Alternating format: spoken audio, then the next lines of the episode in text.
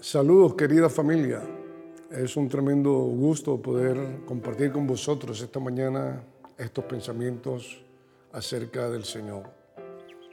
Eh, estaba viajando en Estados Unidos en el año 1973 y concretamente estaba por eh, la ciudad de Los Ángeles y desde entonces para acá visito mucho esa ciudad porque he tenido muchos eh, contactos, incluso un hermano mío ha vivido allí.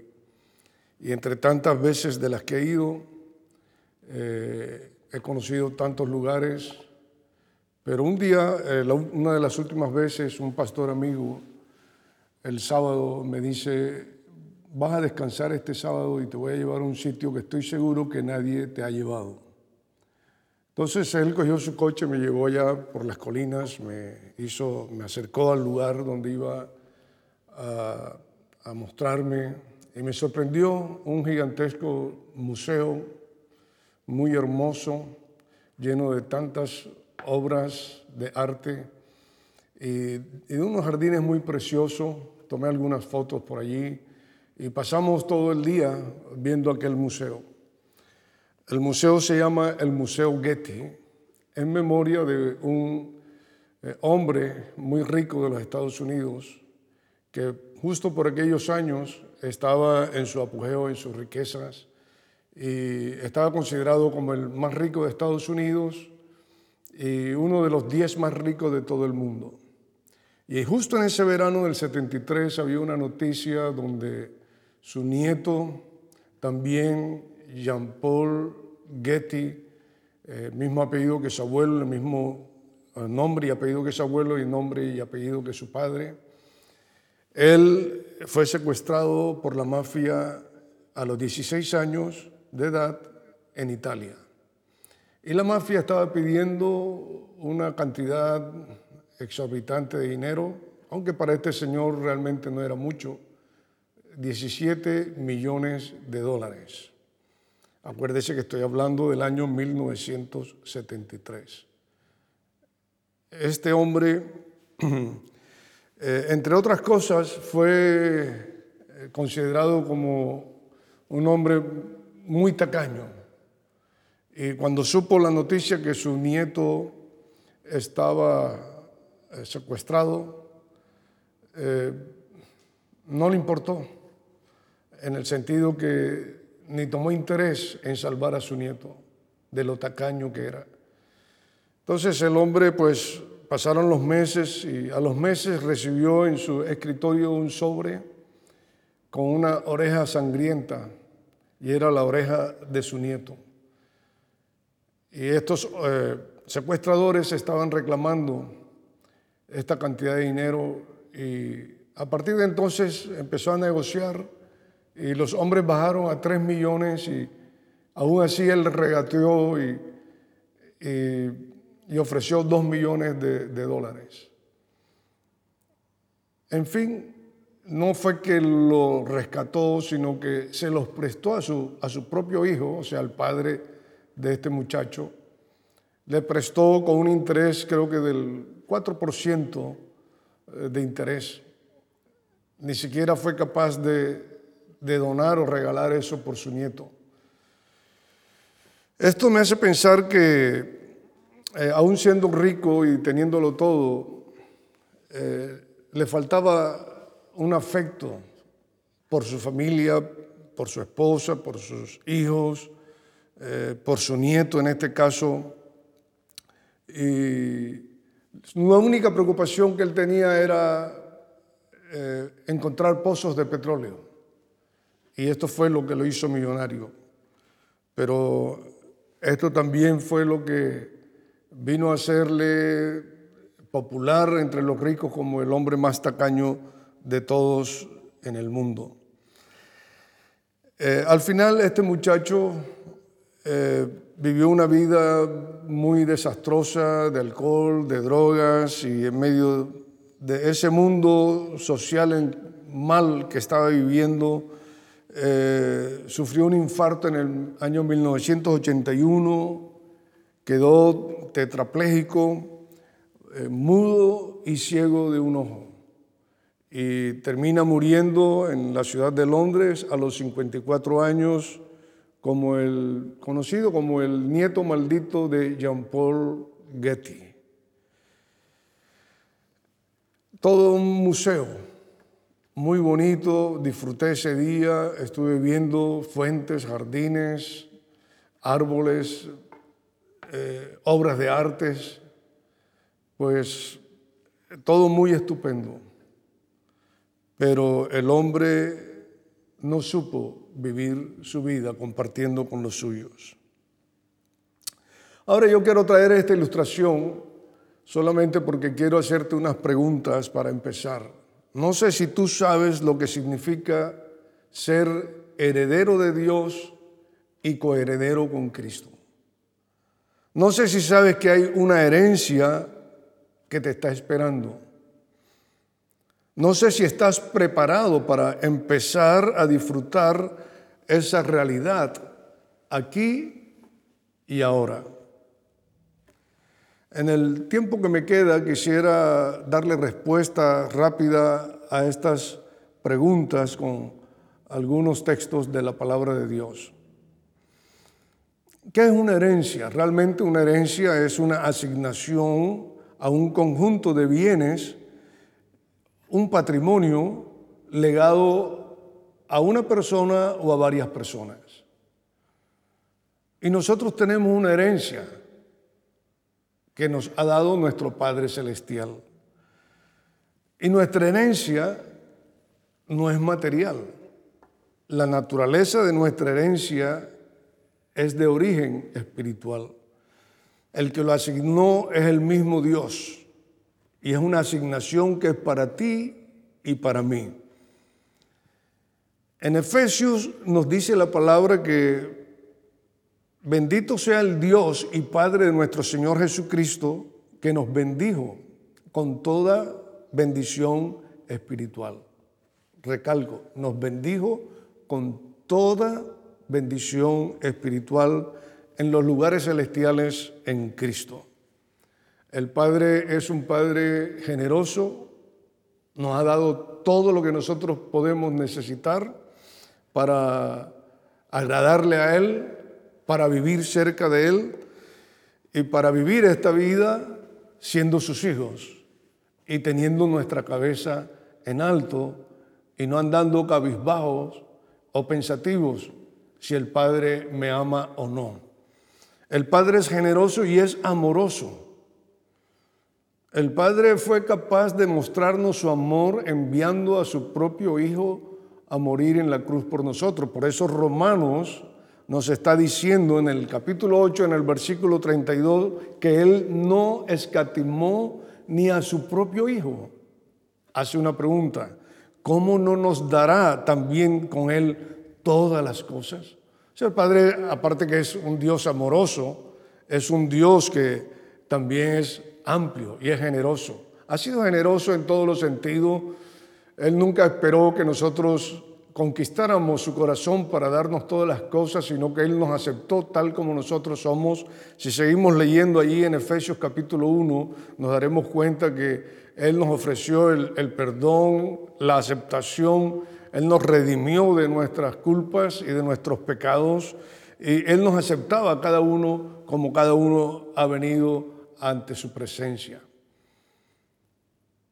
Esta herencia en Pedro capítulo 1, versículo 3, hay tres in de nuestra herencia que yo quisiera eh, pasar así inmediatamente por ese pasaje para señalarlo. Dice, bendito el Dios y Padre de nuestro Señor Jesucristo, que según su grande misericordia nos hizo renacer a una esperanza viva.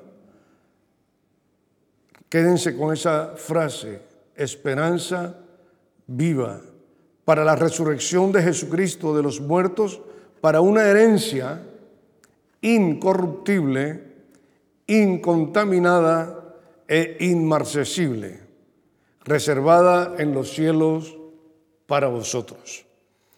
Incorruptible viene de una palabra griega que significa aftartos significa que no se destruye ni se corrompe, que no disminuye, que no tiene caducidad, que es eterna. Incontaminada viene de una palabra griega también que es amiantos y significa puro y sin mancha. Inmarcesible viene de una palabra griega que se llama amarantos y quiere decir duración sin fin, que no se marchita. Hay una flor que se llama la flor del amaranto. Y esta flor tiene precisamente esta cualidad, que cuando parece que al final del otoño ya termina su vida, vuelve a renacer ella otra vez en medio de, aquel leve decaimiento que puede eh, tener a raíz de la climatología. Así que nuestra herencia es esa clase de herencia incorrupta, incontaminada y que no se marchita. El Espíritu Santo nos fue dado a nosotros, según Efesios capítulo 1 también, que nos dice que nos fue dado como las arras de nuestra herencia, como, como el Espíritu Santo vino a ser y los dones del Espíritu Santo vinieron a ser como la entrega, el avance de lo que está reservado para nosotros en el cielo o en la eternidad, para entendernos mejor. Así que esa reserva también me hace pensar a mí que en esos momentos eh, que yo he querido ir a un lugar especial como al teatro, a un auditorio de música, y he reservado mi entrada en la zona VIP para estar allí, me hace sentir especial cuando yo llego y, veo que hay una gran cola y mucha gente incluso puede quedarse fuera del espectáculo si no alcanzan eh, las butacas. Pero saber que yo tenía una reserva hecha de antemano me hace estar confiado, me hace estar seguro, me hace llegar tal vez eh, a, tiempo al, al lugar y disfrutar en primera plana todo aquel espectáculo. Así que cuando me está diciendo la palabra que yo tengo una herencia reservada, eso me hace aquí hoy andar eh, tranquilo, me hace vivir en paz, me hace sentir especial. Y en este caso porque Dios ha tenido su gracia y su favor conmigo de darme eh, esas bendiciones espirituales. Por eso dije desde un principio que no se trata eh, de asuntos materiales de nuestra herencia, sino que se trata de eh, lo celestial, de lo divino, de la naturaleza divina, que nosotros somos partícipes de ella. El Padre ha querido que nosotros seamos partícipes de ella a partir de ahora. Aunque como dice bien, las arras de nuestra herencia nos ha dado hasta la adquisición de la, eh, hasta la redención de esa adquisición que tenemos de parte de Dios de antemano. Así que el Espíritu Santo fue enviado para darme esa confianza y esa seguridad. Pero por otra parte, Jesús también fue para hacerme lugar. Y cuando Jesús nos está diciendo, voy pues a preparar lugar para vosotros, yo no estoy pensando tanto en que está haciendo casitas en el aire para cada uno de nosotros, sino que estoy pensando en que su presencia delante del Padre, está asegurando mi presencia mañana también delante del Padre y tu presencia delante del Padre. Por eso pues Él dice, voy a preparar lugar para vosotros y si me fuere, os, preparar eh, os prepararé el lugar. Vendré otra vez y os tomaré a mí, a mí mismo, para que donde yo estoy, vosotros también estéis. Yo creo que no hay mayor herencia que esa, sentirnos cerca de Jesús, estar al lado de Él mañana por la eternidad. Él nos está eh, logrando ese lugar. Ha enviado al Espíritu Santo para asesorarme a mí aquí en esta tierra cada día. Y, y darme todas las cosas que yo puedo necesitar para vivir una vida que a Él le agrada. No es que yo tengo que ganarme o conquistar aquello, sino que Él sabía que yo no podía y por eso me mandó el Espíritu Santo para asesorarme y ayudarme hasta aquel día tan esperado. Así que nuestra herencia, queridos, está segura en Cristo. El amor de Dios es tan grande que Él no esperó ningún tipo de sacrificio mío, ninguna oreja cortada nada extraordinario que yo hiciera. Todo lo contrario, Él pagó un rescate por mí estando yo perdido, enviando Dios a su Hijo a morir en esa cruz en sacrificio y conquistarme a mí con su amor. Todo lo contrario de aquel, que eh, no fue capaz de rescatar a su propio nieto no fue capaz de ofrecer lo que realmente o mostrar lo que realmente su nieto valía. Pero el amor de Dios es tan grande por nosotros que no regateó nada, sino que lo entregó todo por nosotros. Hoy podemos empezar a disfrutar ese gozo que es parte de nuestra herencia, esa paz, ese amor y esa vida de Jesús.